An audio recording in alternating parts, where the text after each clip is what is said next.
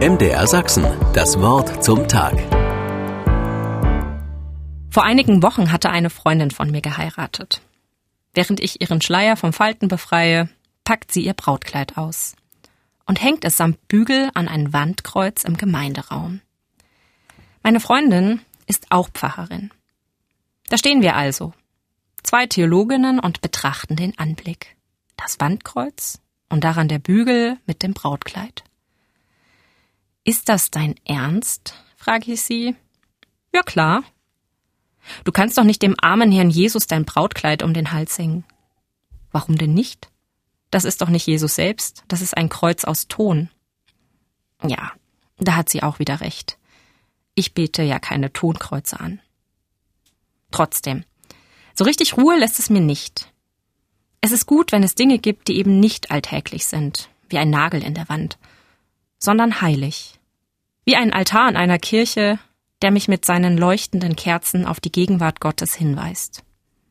Oder ebenso ein Kreuz an der Wand.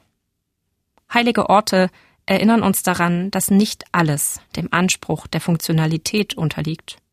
Effizienz ist nicht alles. Das Heilige kann nur erfahren, wer aus der Hass des Alltags heraustritt und dem heiligen Raum lässt.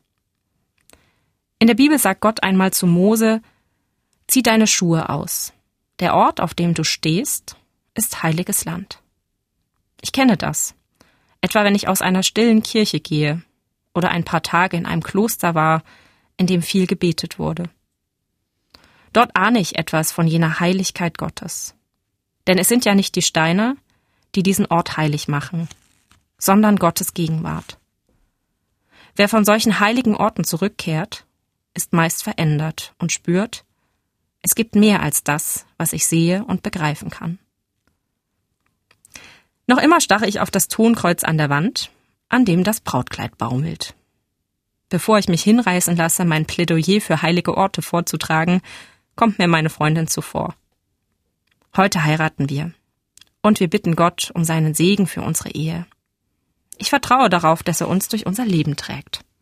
So wie das Kreuz mein Brautkleid trägt.